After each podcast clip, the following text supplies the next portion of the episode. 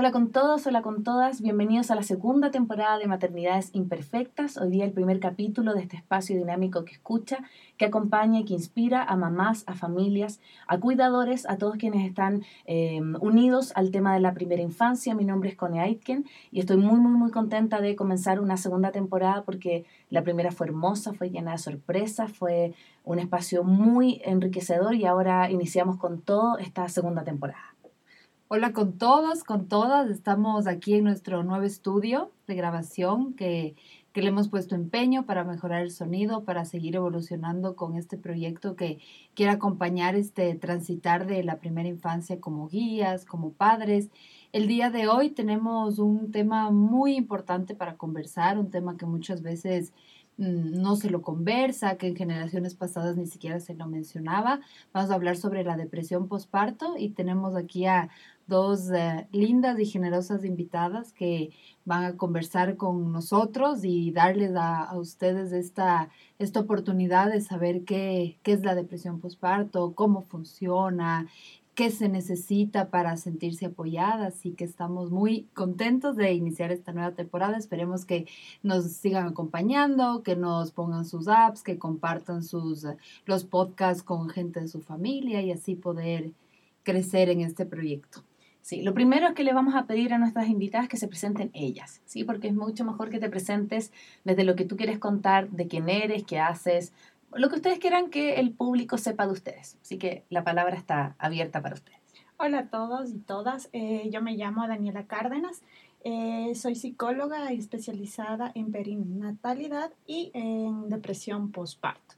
Yo actualmente trabajo con una marca eh, que trabaja con con mamitas recién dadas a luz, con personas o mamitas que están en depresión postparto, con familias en crianza temprana, eh, preparo a mamitas para ser mamitas y así también evitar la depresión postparto.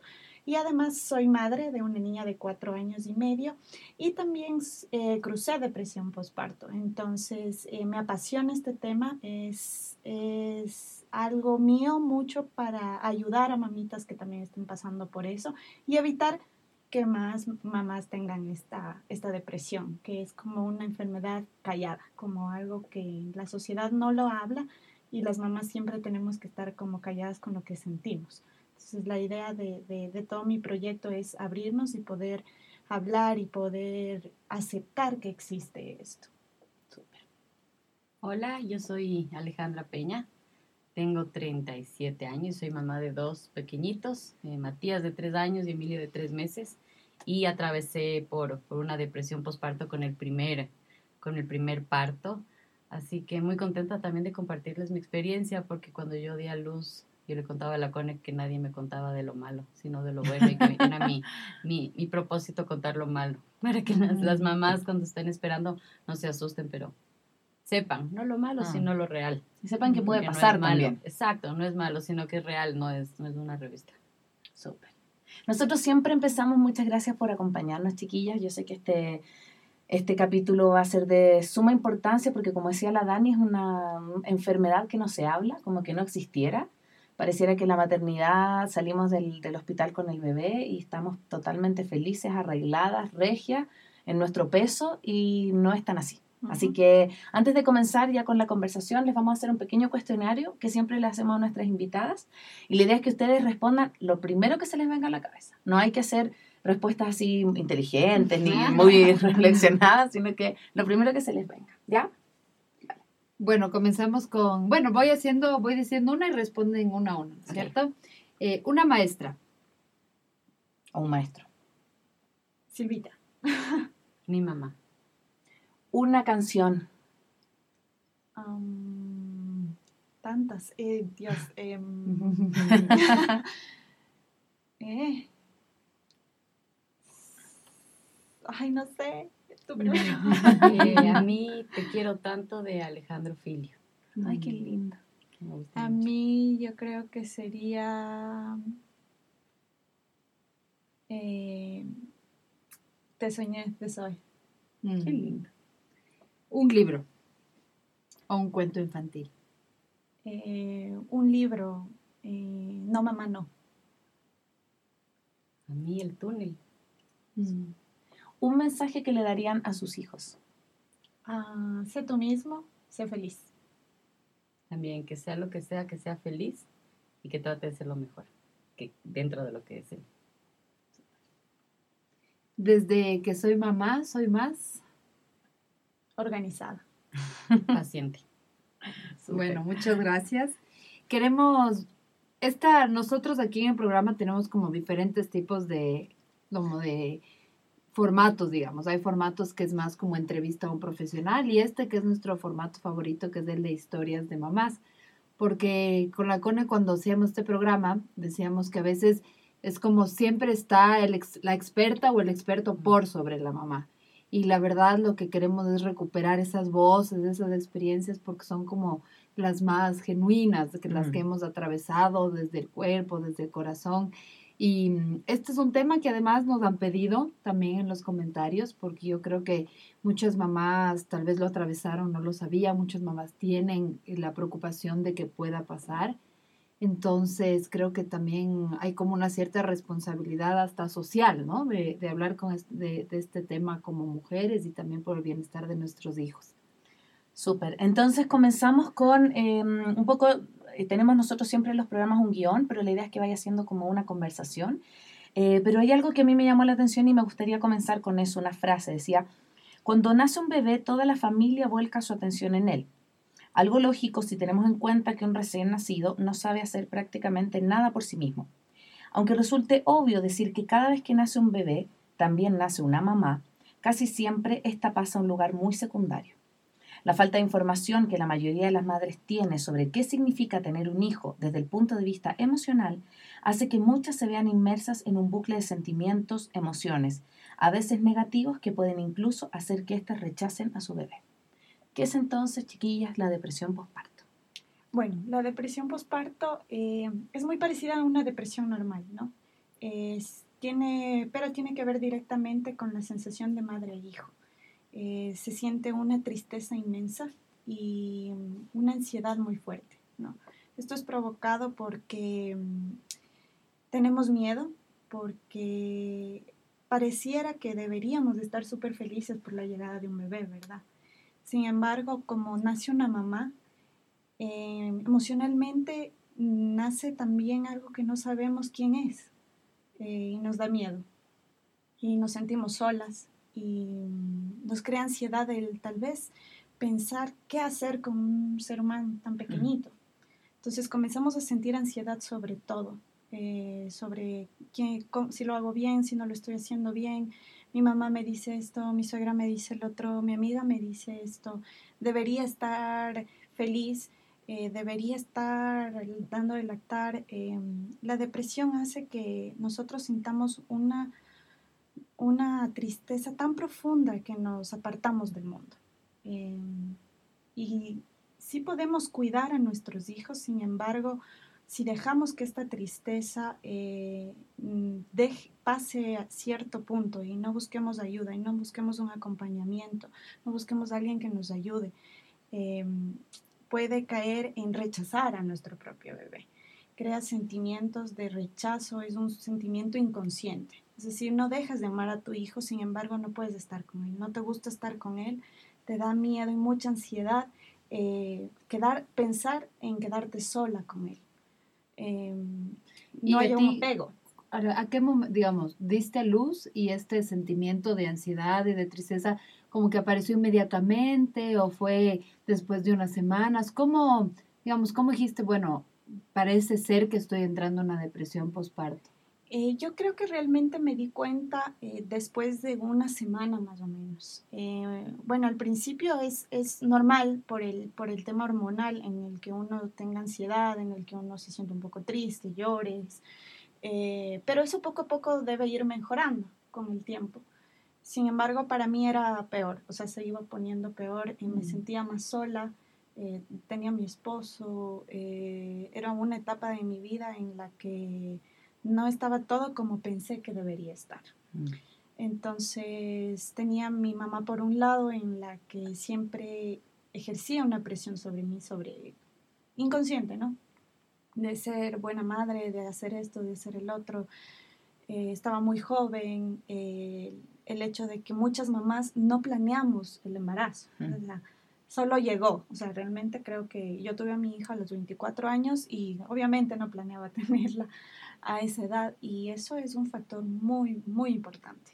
Eh, a veces cuando no planeamos eh, las mujeres tener a un bebé, eh, nos cambia completamente de golpe y no estamos listas para eso. Yo empecé a ver esto, como te digo, una semana después, en el que prefería que mi mamá esté con mi hija, en el que prefería que ella la haga dormir, que lloraba mucho cuando yo la cogía y se calmaba cuando la cogía mi mamá o mi hermano o, o alguien más. Entonces lo, lo, la cogía y lloraba desesperadamente, no sabía yo qué hacer y yo lloraba porque ella lloraba y era no, tenía pánico a quedarme con mi hija sola, pánico, no sabía, o sea, un día solamente fue como que empezó a llorar, la vi ahí y no sabía qué hacer, o sea, mm. no quería cogerla, o sea, era una sensación de ansiedad increíble y, y, comencé como que a llamar a mi mamá, a llamar a todo el mundo porque estaba sola. Vinieron corriendo y yo lo único que hice fue dejar a mi hija ahí hasta que alguien llegue y salí corriendo y lloré. Y lloraba y lloraba y lloraba y era como que algo no está bien. Algo, algo no, no, no, no. Falló mi lactancia, eh, no pude dar de lactar, a mi hija le dio una alergia eh, a la proteína de leche de vaca y eso aumentó todo, todo, toda la ansiedad porque tenía muy fuertes cólicos, pasaba en el hospital mi hija, bueno, todo se fue haciendo una bola de nieve. Entonces, eh, ahí me di cuenta y fue cuando, eh, como profesional, ya dije, no, es, o sea, esto no está tan bien, pero otras mamitas no se dan cuenta. Y sin embargo, no puedes hablarlo porque todo el mundo te dice, es como los gajes del oficio, entre comillas, ¿no? Mm. O sea, la mamá siempre está así, triste, o sea, tienes que acostumbrarte. Pero entonces te quedas callado.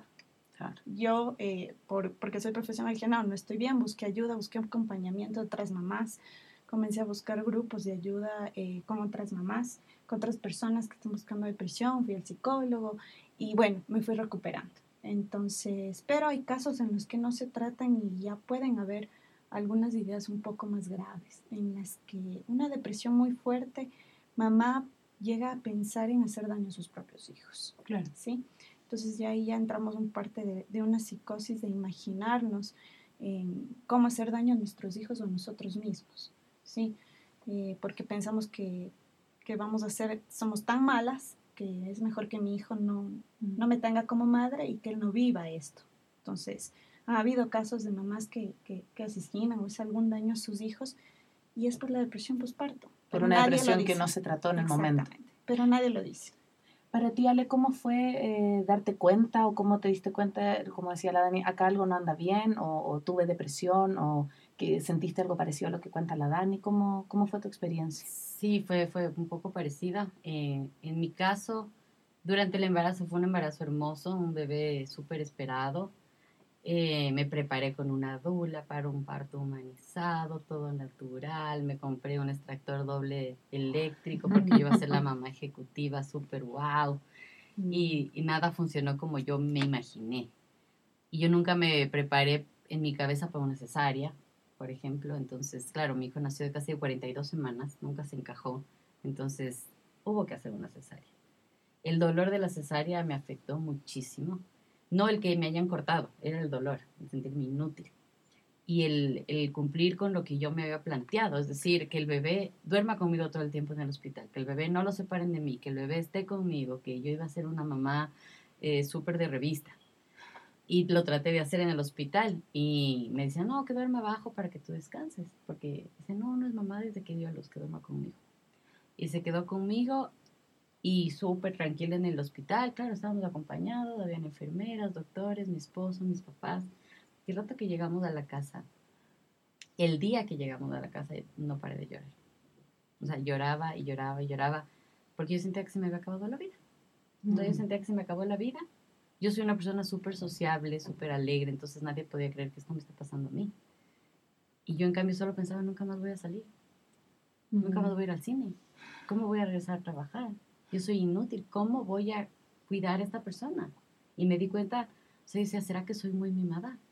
Porque, claro, aquí no hay un pasante, no hay un hermano menor, no hay un ayudante, me toca a mí. Y yo decía, y yo no puedo, y no puedo, y no puedo, y no puedo, y lloraba y lloraba todo el día. Y me decían, pero ¿por qué lloras? Deberías estar feliz, fuiste mamá. Y yo no tenía una explicación. O sea, Mm. yo te abría la puerta de la casa, te veía y lloraba. Y lloraba todo el día. Eh, mi esposo fue un ángel, él se tomó los 20 días, se pasó conmigo. Y él fue el que se dio cuenta, yo no me di cuenta. Yo O sea, que te dijo. Ale, Ale, algo pasa. Me dijo, Ale, algo pasa. No eres tú. No eres tú, no es normal que llores tanto. Mi familia también se empezó a dar cuenta porque de verdad yo lloraba todo el día. Y yo no dejaba que nadie toque a mi hijo. Mm. No tuve una gota de leche y me empeciné en darle de lactar. Entonces el niño lloraba todo el día y era hambre. Yo, era, yo Mm. creía que era que yo era mala, mamá. Era hambre. Hasta que un día yo ya no pude más, le grité a la señora que me ayude en la casa, la mandé sacando. El bebé no podía, así como, con la, como dice Dani, yo tenía pánico a quedarme sola porque yo sabía que no iba a poder y que algo iba a pasar. No malo frente a mí al bebé, sino que se me iba a caer o que algo iba a pasar. Entonces empezó a llorar, le llamé a mi esposo, fuimos al pediatra y el pediatra me dijo a mí, ya, dese por vencida y dele fórmula. Su hijo está bajo de peso. Entonces el pobre tenía hambre, por eso lloraba tanto. Entonces, bueno, después entender que, que toda la imagen de la lactancia también estaba borrada, que la imagen del parto natural estaba borrado. Entonces, a- a empezar a asumir eso creo que me costó. Y esa ansiedad que dice Dani es horrible, porque mi mamá llegaba, que era, fue un ángel, llegaba a las 8 de la mañana, se iba a las 8 de la noche, Mm. y me decía, anda a dormir. Yo no podía dormir. O sea, me mandaban a otro cuarto a dormir. Y yo veía el techo y me daba ansiedad y me daba taquicardia y no paraba de llorar y me ponían a ver el celular para ver si me distraía y veía fotos de gente que salía. Yo decía, yo nunca más voy a salir, se me acabó mi vida, yo no puedo volver a trabajar porque como dejo a esta persona chiquita, pero yo no me quiero quedar. Y era así como que todo blanco y negro, blanco y Mm. negro, no habían grises, no había, era, y el llanto, era el llanto, el llanto, el llanto, que no paraba. Y mi esposo fue el que se dio cuenta, fuimos a hablar con el ginecólogo y me dio unas pastillas, yo le decía la pastilla de la felicidad. Duró 15 o 20 días. Esos 15 o 20 días yo ya no lloré, pero el día, qué sé yo, 14, yo ya lloraba porque se me acababan las pastillas. Y, y tenía miedo, pero mi, mi esposo de verdad fue un ángel. Él lo que hizo fue no dejarme estar sola. Y no, es- no, no era él, sino que él armó todo un grupo de apoyo que yo no sabía. Entonces eh, organizaba que tales amigas que me hacían bien a mí lleguen a la casa de tal hora a tal hora, que mi mamá esté de tal hora a tal hora, de mi cuñada, y así. Y yo no sabía por qué había tanta gente en mi casa. Yo no quería ver a nadie, pero nunca estuve sola. Y, y poquito a poquito, yo creo que con esta ayuda de las amigas que me hacían reír, que no había visto en mucho tiempo, de mi esposo, y de entender que sí podía, fui, fui sintiéndome mejor. Mm. Pero, pero como dice mi esposo hasta ahora, tu recuerdo es un hueco negro. O sea, para mí fue eterno. Mm. Para mí fue como eterno. Mm. Y él me dice que no fue tan largo. Pero para mí Mm. fue muy largo. Y ahora que tuve a mi segundo bebé, tenía el miedo de, De que te pasara de que me pase otra vez. Entonces, eh, desde el primer día hacía cosas como que, a ver, el doctor me dijo que si me como un banano al día y me paro a coger sol cinco minutos, ayuda. Entonces todos los días hacía eso. Mm. Eh, y por diferentes razones no tuve tiempo de una depresión, pero empecé a llorar mucho los dos primeros días porque dije, ya no era el, no tengo vida, no voy a salir, sino, ¿qué voy a hacer con dos? ¿Cómo voy a ser mamá de dos? Yo, yo, mamá de dos. Y lloraba y lloraba. Pero después me empecé a dar cuenta que, que podía, que podía y que podía y que podía y, y me tocó sola casi, pero pude. Mm. Entonces sí, sí fue, fue diferente, pero, pero el recuerdo que uno tiene es de un hueco negro. Eh, Y la gente no te vio tan mal, pero para uno es un... Cuando las escucho, creo que tiene, o sea, hay un montón de cosas que me gustaría indagar, sobre todo el tema de las expectativas que tú decías, como eh, de la autoestima o de la percepción que tienen de, de nos, tenemos de nosotros mismos, de cómo lo voy a poder hacer, si yo no puedo ser mamá, no puedo. Y también la importancia de las redes de apoyo, como, como si solas no podemos salir de esta depresión postparto, porque cuando hacíamos la investigación, tampoco es que sea poco, de- decía, ocurren casi el 15% de las, de las mamás porque este- existe otro concepto que se llama la tristeza postparto, el Baby blues, y se le da, ese es un poco más alto, pero dura que un par de días. Ajá. Pero como depresión postparto existe un 15% y es un montón, o sea, como porcentaje, no es que le pase un 1% a las mamás, le pasa un 15%. Entonces yo digo, ¿por qué no se habla? Eh, ¿Por qué pareciera que tenemos lo que hablábamos al principio, que ser estas mamás todo terreno, perfectas, profesionales, que vuelven a su vida inmediatamente, resulta que a lo mejor no están así. Exacto. Yo también les escucho y me da, como que me da muchos sentimientos, Mm, porque sí. realmente hay un, como tú decías, hay depre- la depresión postparto es un tipo de depresión, y realmente como que la depresión te lleva a mucha humildad, porque no, puede, no es una cuestión de salir sola. Yo creo que eso es súper importante que la gente sepa, porque a veces la gente es como, pero pon de parte, pero haz esto, pero depende de ti. Y la depresión no es eso. O sea, la depresión justamente es una condición que necesitas, bueno, de un entorno social, como dice la CONE, pero también de un equipo médico, muchas veces de medicación. Entonces te lleva como a ese punto de... Yo, yo tuve, les cuento así como paréntesis, yo viví en Noruega un tiempo y me dio una depresión asociada a la falta de luz. Y para mí, yo me dedicaba a hacer deporte un montón, tenía unos horarios súper rígidos porque yo decía, yo tengo que salir de esto. Y me di cuenta que era peor, porque mientras más intentaba salir sola, como que más, más frustrada me podía de que no podía salir. Entonces yo creo que eso es como súper, y a mí me encanta estos ángeles que ustedes hablan, porque a veces no hay esta empatía, más bien la gente, obviamente por, por buen hacer, ¿no? O sea, dice, pero pon de parte, pero tú que eres de esto y lo otro, y más bien es gente que de, bueno, estás así, ¿qué hacemos para ayudarte? ¿Qué hago? Para como- acompañarte. Para acompañarte, ¿no? Entonces saber que hay esposos que organizan todo un plan, que hay mamás que, que se quedan. Yo recién, una amiga de mi suegra me contaba que su nuera tuvo depresión postparto seis meses y ella se mudó, ellos viven en Estados Unidos, ella se mudó y, y- y cuidó de su nieto seis meses completo, noches incluidas. Decía, qué genial, porque no hay este, mala, ay, qué mala madre es mi nuera que no le quiere cuidar, sino no, ella está pasando por algo y alguien tiene que, como, hacerse que cargo hacerse cargo del Exacto. bebé. Mm. Eh, realmente sí, o sea, em, este, el, el tema de la depresión nos puede llevar, o sea, tenemos que armar redes de apoyo. El problema, eh, que yo lo digo eh, ya como una parte eh, eh, profesional, porque he palpado muchísimos casos de depresión, he tratado muchísimos casos de depresión postparto, el- es que no existe, ¿sí? Son casos, muy, muy pocos casos en los que tenemos un esposo que, que acompaña y que apoya, ¿sí? Mm. Muy pocos casos en los que tenemos suegras que acompañan y apoyan, o Mm. amigas que acompañan y apoyan. Eh, no porque la gente sea mala, no porque sea un, un mal hombre o porque sea mala persona, sino porque no sabemos, porque estamos en la ignorancia. Mm. Entonces, eh, es difícil escuchar de ese 15%, muy pocas tienen ese acompañamiento. ¿sí? Entonces, eh, a veces los esposos no saben qué hacer, ¿no? Porque Claro. si ya de por sí para uno como mamá es difícil saber qué hacer con un bebé, peor para un hombre, Claro. ¿sí? La naturaleza nos dio eh, un instinto, se puede decir, eh, para poder eh, tratar mejor a un bebé. El, el- el hombre aprende y muchas de las veces aprende de nosotros. Pero si tenemos una Mm. mamá en depresión, Mm. en el que se siente incapaz del propio cuidado de su hijo, Mm. entonces hay cosas que esta depresión se va a reflejar en el bebé.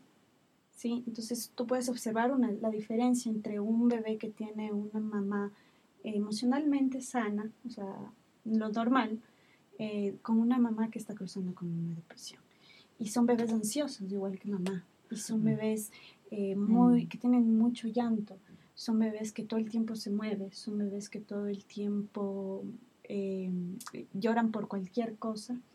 Porque los bebés captan muchísimo esto de mamá. ¿Sí? Desde que estamos en el vientre. Porque Total. la depresión e incluso se puede dar durante el embarazo. Claro. ¿sí?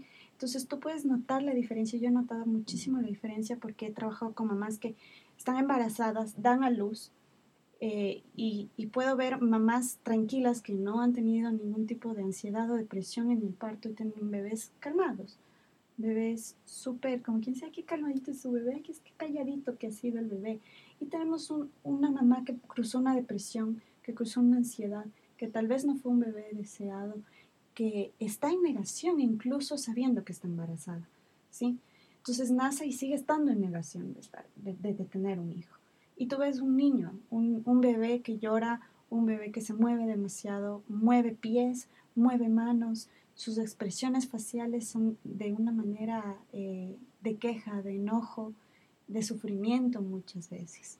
Mm. Entonces, eh, detectar esto a tiempo es, debe- sería algo maravilloso, que haya un tipo de acompañamiento, incluso eh, a nivel de salud. Como un protocolo, a lo mejor, que te, que te permitiera que sea Exacto. anticipar o... Debería, eh, digo, en, en nuestra cultura, en nuestro país, eh, nuestro sistema de salud. Te debe, si te proporcionan un ginecólogo, un obstetra, si te proporcionan un, un pediatra para cuando nace tu hijo, debería dentro estar este protocolo un acompañamiento psicológico y emocional con todas las mamás, ¿sí? Mm. Que no sea solo un, un lujo para algunas, sino que sea parte de nuestro sistema Claro. de salud. Que nuestros psicoprofilácticos, que nuestra preparación no solo sea el cómo dar a luz, eh, que el parto en agua, que el parto de tal manera, sino lo que sea eh, acá es que nos preparen emocionalmente para lo que se nos viene. ¿sí? Eso ayudaría muchísimo y preparar a la familia. Normalmente yo trabajo con, con la familia, o sea, decir, mira, esto va a pasar con mamá. Esposo, esto tú puedes hacer para hacerlo. Mm, eh, a la suegra también, a la, a, la a la nueva abuelita mamá de la mamá también, a sanar lazos con madres.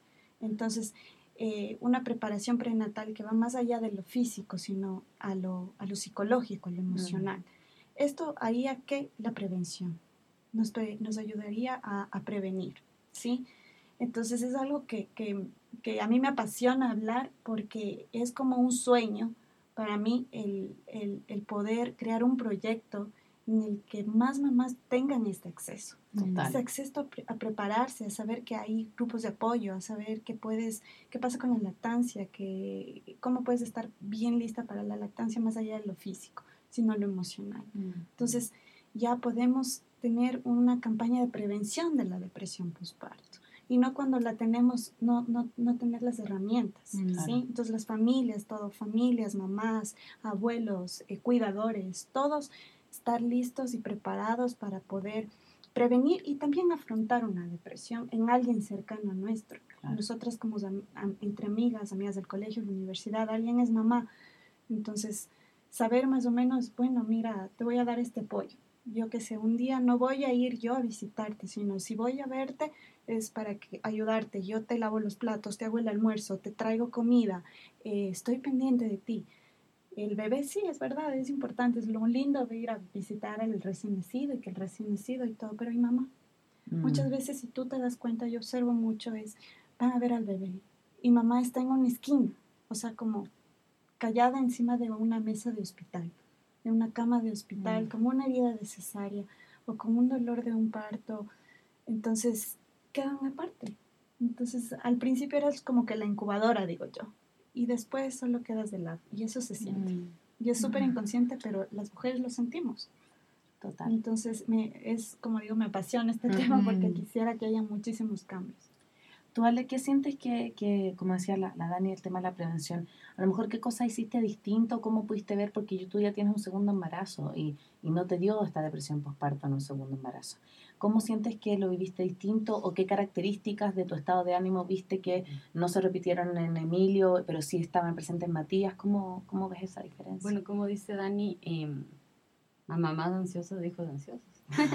Entonces Matías cuando nació era el niño más ansioso del mundo. Tenía un Mm. ruido que hasta hoy día cuando está nervioso lo hace. Mm. Y es un, un sonido de ansiedad total. Entonces yo me desesperaba porque todo el mundo me decía, si tú estás ansiosa le transmites todo. Si tú lloras y estás triste va a ser un niño triste. Si tú tal, tú tal. Entonces yo decía, este pobre niño va a sufrir toda la vida porque yo soy un desastre de mamá. Y claro, yo llegaba a mi esposo una noche y le decía, hoy solo lloré 10 veces. Mm. Es así como un reto, o sea, como, wow, hoy voy a llorar menos. O sea, no es que... Porque lloraba todo el día. Entonces, claro, él me, él me felicitaba y me, me, me aplaudía, pero, pero era duro. En cambio, el embarazo con, con Emilio fue diferente. El embarazo con Emilio como embarazo no fue tan bonito. ah, mira. O sea, fue, el embarazo de Matías fue hermoso. Me encantó la barriga, la ropa de embarazo, el que todo el mundo me diga qué bonita. El Mm. embarazo de Emilio no. Me dolía el cuerpo, no tuve estragos, pero me dolía todo el cuerpo. Tenía que cuidar a mi hijo mayor, Claro. que es súper activo. No quería estar panzona, no me quedaba bien la ropa, eh, no quería salir a ningún lado, me sentía fea. Nunca sentí eh, algo de rechazo hacia el bebé, pero a veces sentía que no era el momento correcto. Para, a pesar de que fue deseado y planeado, sentía que lo habíamos planeado mal. Mm. Entonces no era la fue- fecha. Claro, entonces no fue una depresión durante el embarazo para nada, pero fue un embarazo muy diferente. Ya no hubieron las fotos de la barriguita Ah. y ta, ta, ta, ta, ta, nada. Pero el rato que nació, y yo decía, a este niño yo lo voy a querer tanto cuando estaba en la panza. Decía, lo voy a querer tanto, lo voy a querer tanto, y lo soñaba, y nació como lo soñé. Nació de ojos Mm. claros, blanco y de pelo negro, o sea, tal cual lo soñé, llegó. Y también hice lo mismo con Matías, no se va abajo, se queda conmigo, ta, ta, ta, y todo el mundo decía, estaba a llorar otra vez, porque era todo, todo igual.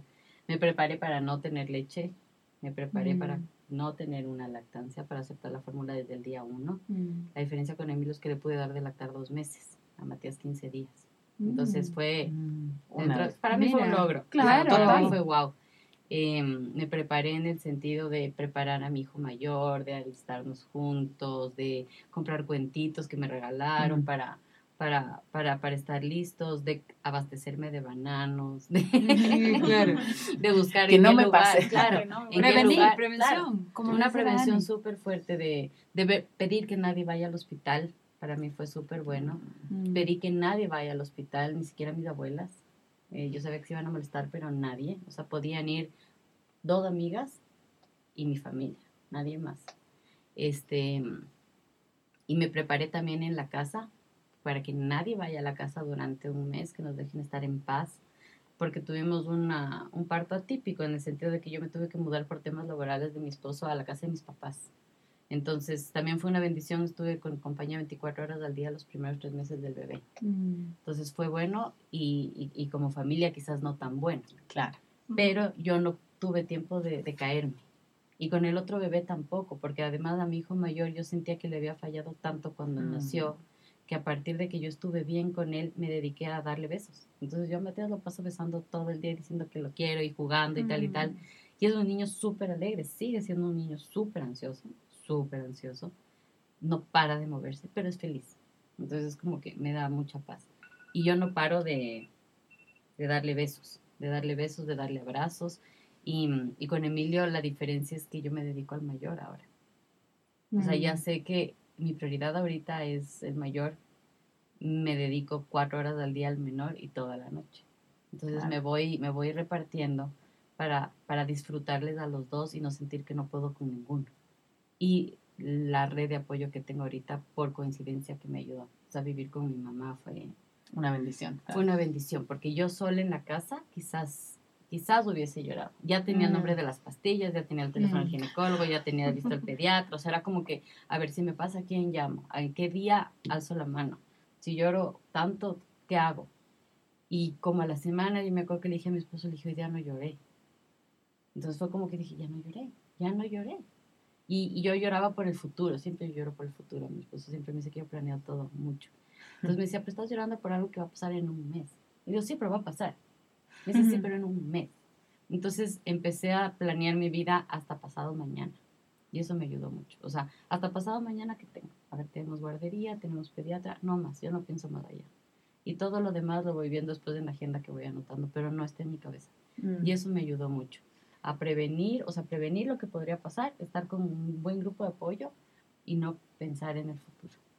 Qué lindo esto que dicen, porque yo creo que cuando uno atraviesa una depresión, hay, hay cosas positivas y es del conocimiento de uno mismo, que de saber como cuáles son tus límites, qué necesitas, y eso, igual, yo me acuerdo alguna vez que leía un, un texto sobre la depresión eh, desde la, digamos, desde la psicología junguiana y decía que era como esta, este resurgir del ave fénix, que, la, que efectivamente como que la depresión sí es una muerte de, de algo que uno tenía, y muerte, muerte, pero que de ahí surge, digamos, esta nueva, es como un renacer, ¿no?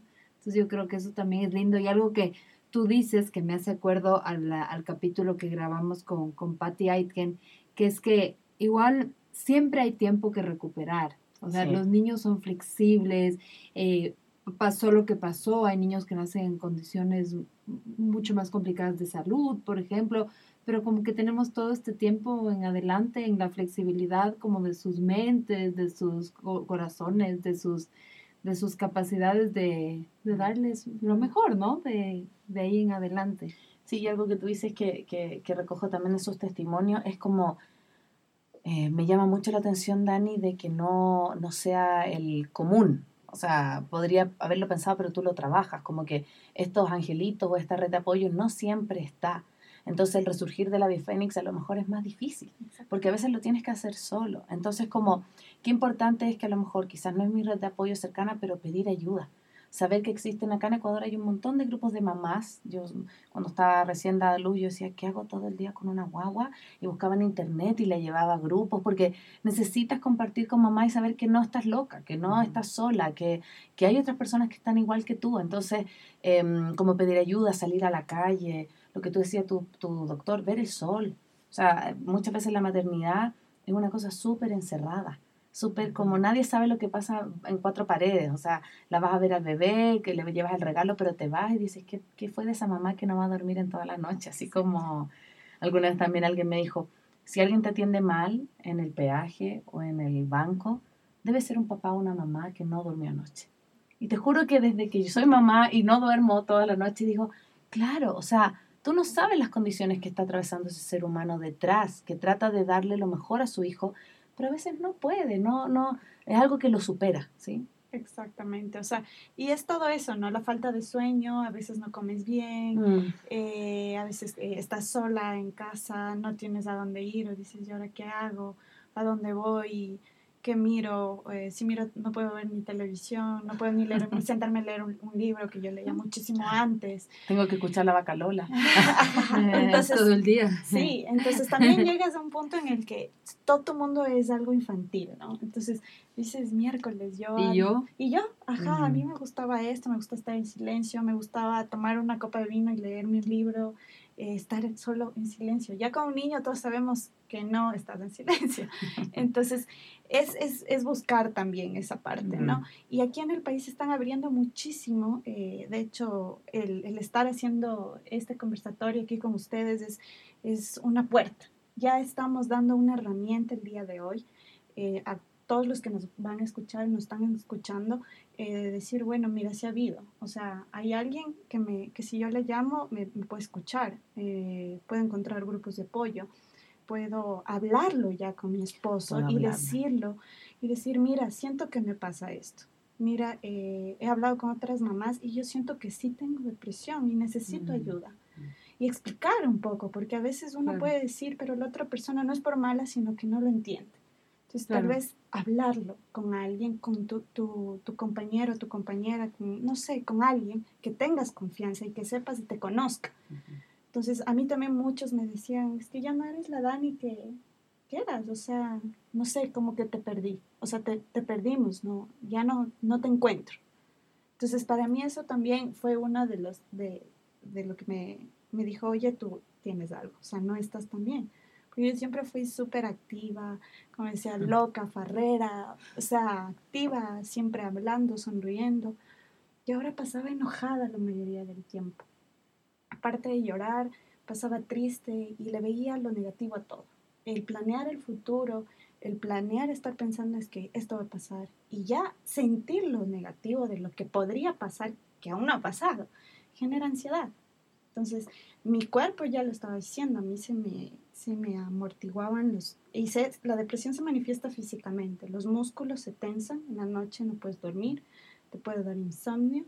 Eh, si es que alguien a mí me decía, yo me llevo a Emma, mi hija, eh, duérmete, no lo lograba.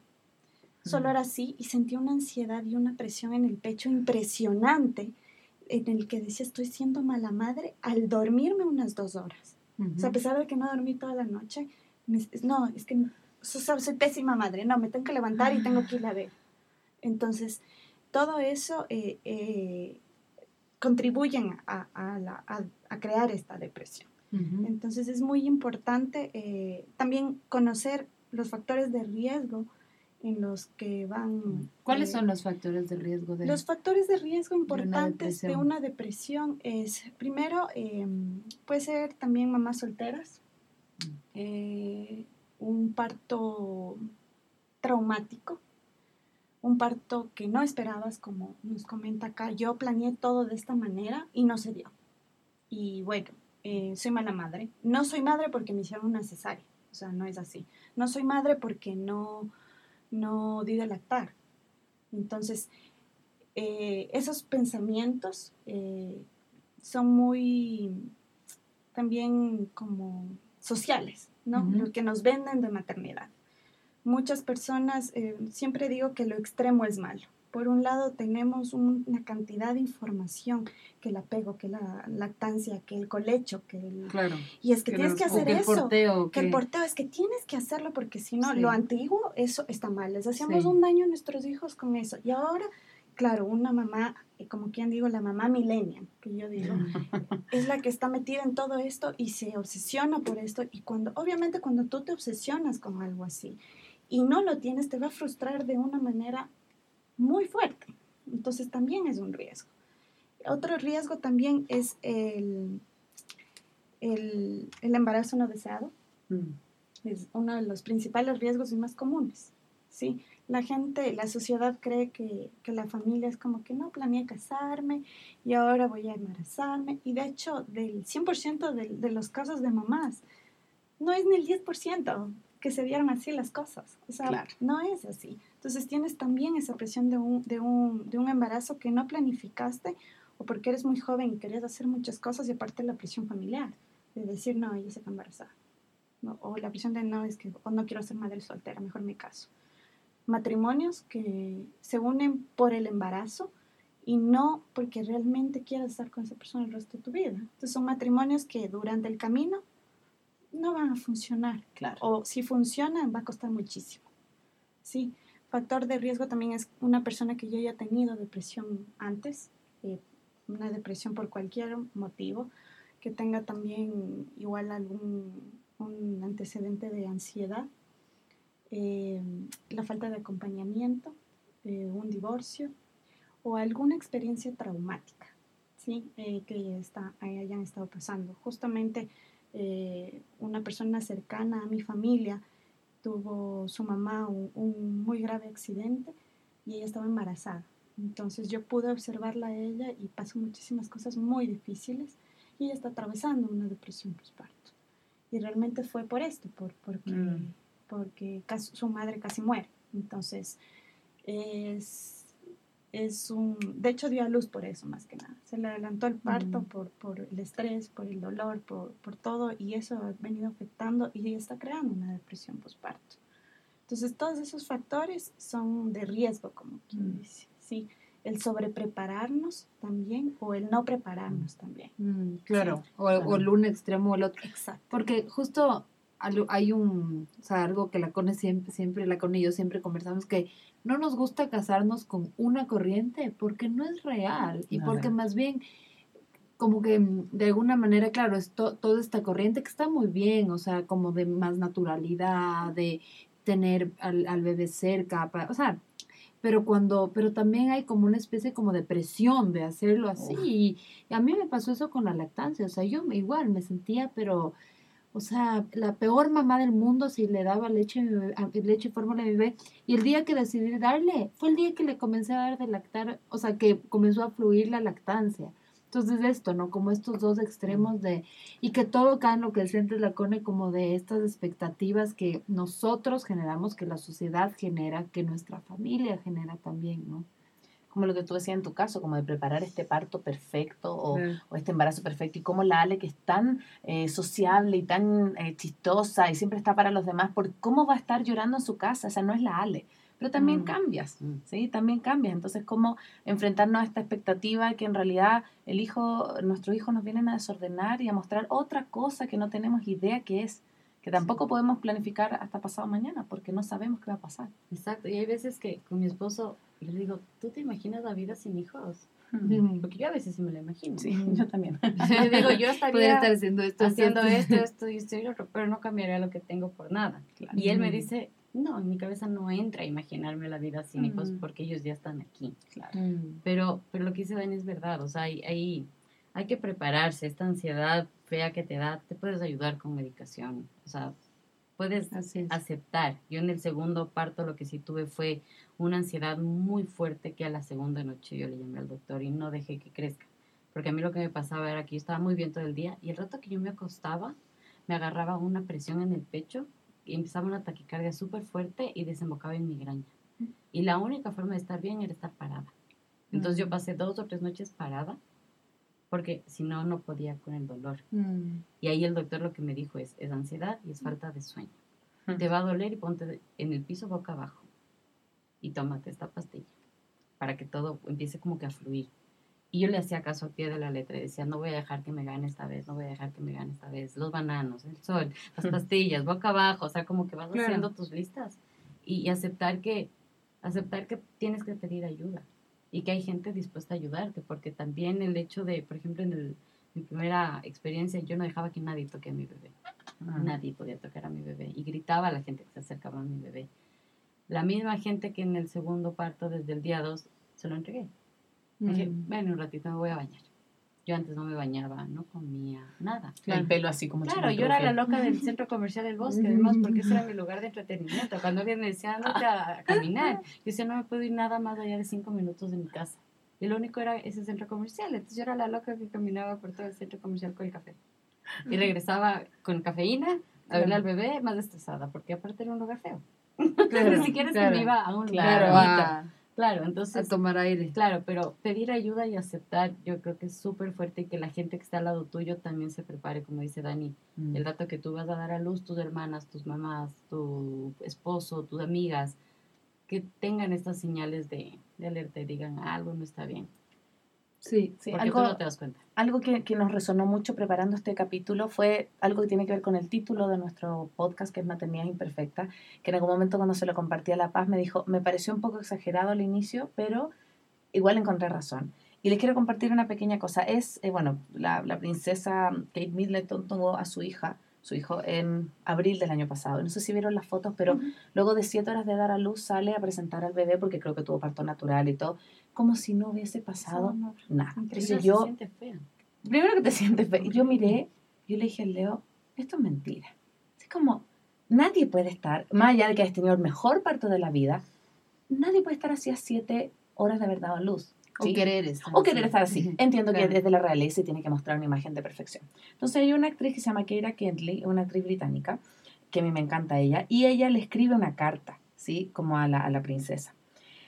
Y solamente quiero como leer un par de fragmentos porque tiene que ver mucho con esto de la depresión postparto y de las expectativas que esperamos de la maternidad y que no se cumplen. Dice, esa era la cara que el mundo quería ver. Esconder nuestro dolor, esconder nuestros cuerpos divididos, nuestros pechos goteando y nuestras hormonas enfureciéndose. Lucir hermosa, lucir elegante no muestra tu campo de batalla, Kate, dice. Posar ahí con tu bebé y ser fotografiada por un grupo de hombres es como decir, esto es fácil, pasa todos los días. ¿Cuál es el gran problema? La muerte también pasa todos los días, pero no tienes que pretender que es fácil. Y acá dice, mis pechos estaban frente a todos, pero ella habla de su experiencia, pero no me importaba. Tu vida es mi vida, me necesitas, estoy aquí. A la mierda a ellos y sus caras de avergonzados ante mi semidesnudez animal. Recuerdo el vómito, la sangre, los puntos de la sutura. Recuerdo mi batalla. Tu batalla y la vida abriéndose camino. Sobrevivimos. Y yo soy el sexo débil y tú. Esa es el- la carta. A mí me encantó porque creo que puso en palabra un poco lo que todos pensamos porque eh, sí, puedes tener un parto maravilloso y todo, pero también yo he aprendido la humildad con la maternidad y esto de cuando tú conversas con otra mamá, ah, no, yo tuve el parto increíble. Hay que ser un poquito más humilde y como entender que no todas vivimos las mismas situaciones, que no todas atravesamos por lo mismo y que hay que tener un poco de empatía con, el, con la otra mamá que está a tu lado, que a lo mejor en cuatro días no puede, ni en un mes puede tomarse una foto como la que se tomó la, la princesa Ujú. Kate. Entonces, como ser un poco más generosas con nosotras mismas para poder bajar esas expectativas de que tenemos que ser la mamá. O la, gente que te dice, podemos porque somos súper mamás. Ujú. Chuta, ¿no? Entonces, para mí ese concepto es, es fuerte. Digo, no, somos mamás. Mm, Podemos, capaz sí, capaz no, capaz cada una cada día hace su mejor esfuerzo, hay días buenos, hay días malos, Así pero es. eso de podemos porque somos súper mamás y somos súper mujeres. No, también hay un papá, Casi siempre, Ujú. o una familia. Entonces eso de que nos empoderen en el súper mamá, también Es una presión súper fuerte que yo hay veces me peleo con la gente porque me dicen, ¿y por qué lo dejas para salir? Porque quiero. ¿Y por qué le das fórmula? Porque no pude darle otra cosa.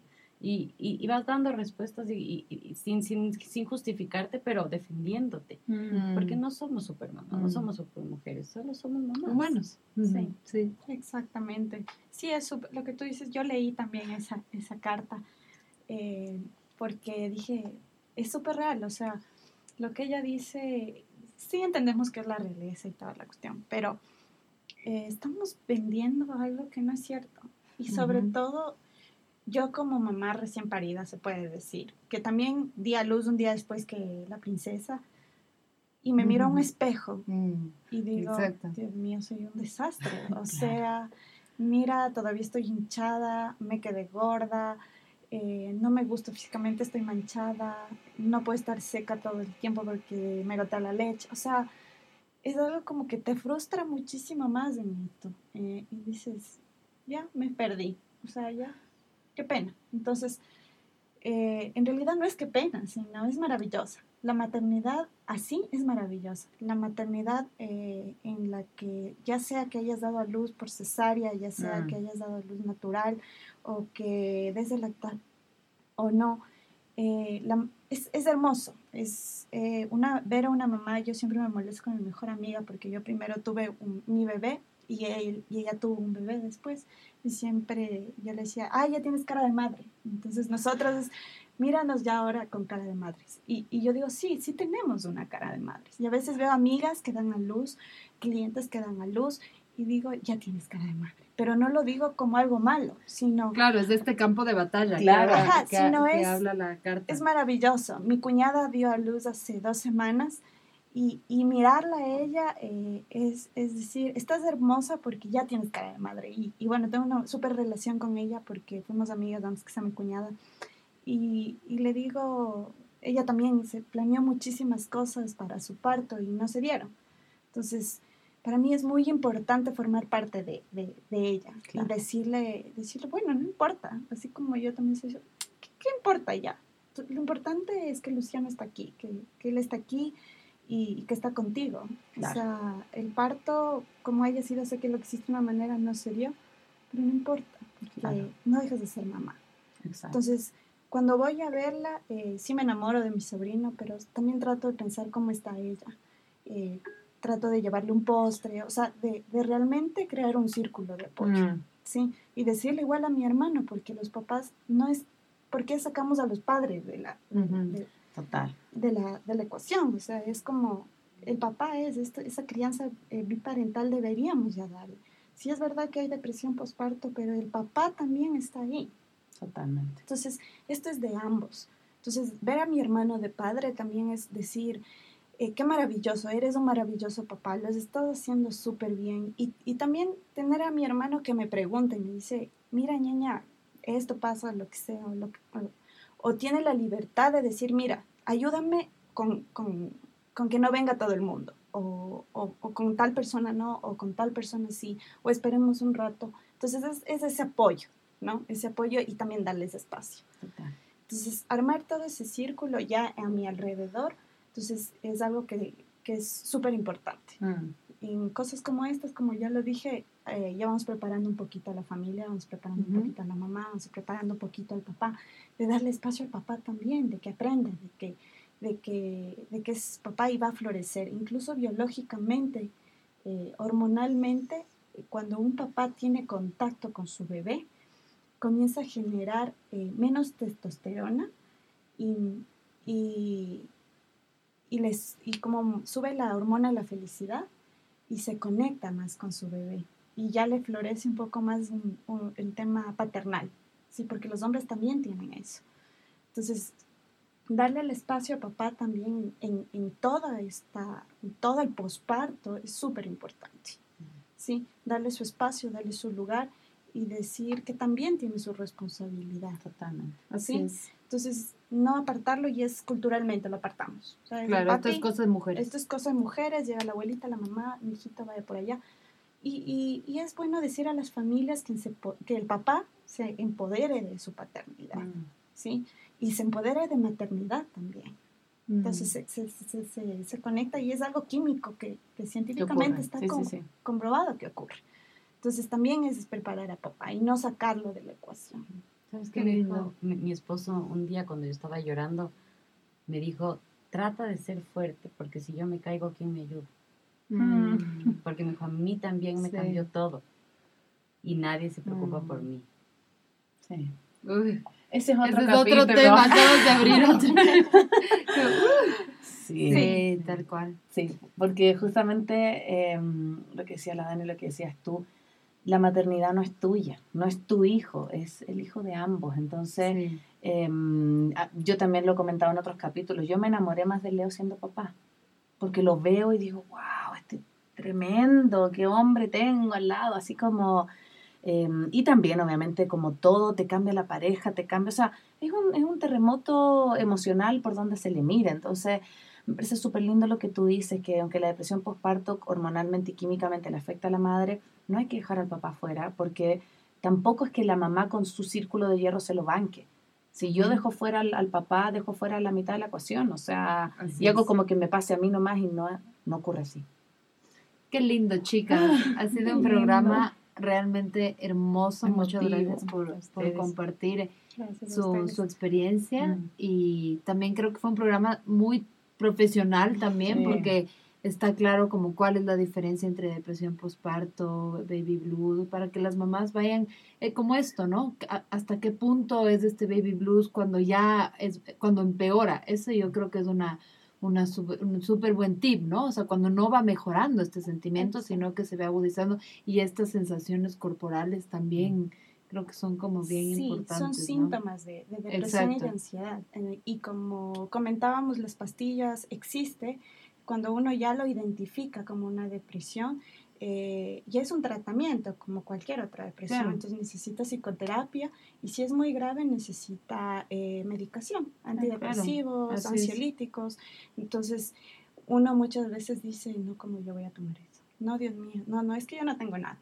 Pero en realidad no es algo malo. ¿Por qué vamos al médico cuando nos duele la barriga, la cabeza, la espalda? Pero no vamos al Así médico es. cuando nos duele el alma, como Mm, decimos. Así es, exactamente. Entonces, eh, no deberíamos avergonzarnos, sino buscar ayuda profesional y si de cualquier manera, y si es que no, también buscar la ayuda de, de, de otras personas a nuestro alrededor. Muchas gracias. Ale, ¿algo con lo que te quieras despedir de este programa? Mm. Alguna- quizás agradecer a la gente que está ahí para uno Mm. y, y que igual la maternidad así empiece dura es hermosa. Mm. O sea, es un camino que empieza difícil para todas en diferentes niveles, pero que es hermoso y que lo, que lo disfrutemos. Dani. Eh, sí, yo también eh, creo que la maternidad es maravillosa y que todas las mamás podemos pensar más en, en lo que es en lo que es esa personita, en lo que te hace sentir, en, lo, en el amor con el de donde salió ese bebé, así sea, no importa el contexto en el que haya pasado, eh, sino cómo se dio, eh, lo que te hizo sentir esa persona, porque un bebé viene de dos personas y si hubo amor, sentimiento, gusto, lo que sea, siempre hay algo. Y Mm. debe ser la motivación. Eh, no planeemos demasiado. Sí, informémonos, pero no, no planees mucho. Déjalo vivir. Algo que mi esposo me dijo es, deja de pensar, solo siéntelo, Mm. vívelo, respira. Mm. Para mí es respira. Un día a la vez.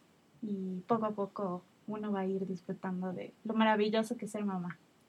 Qué lindo, muchas gracias. Nos despedimos nos entonces vemos. de este espacio que acompaña, que escucha, que inspira, de Maternidades Imperfectas. Mi nombre es Cone y bueno, nos vemos en otro espacio, en otro capítulo igualmente inspirador como este. Muchas gracias. Mi nombre es María Paz Dávila y nos vemos muy pronto. Chao, chao. Chao, chao. Chao.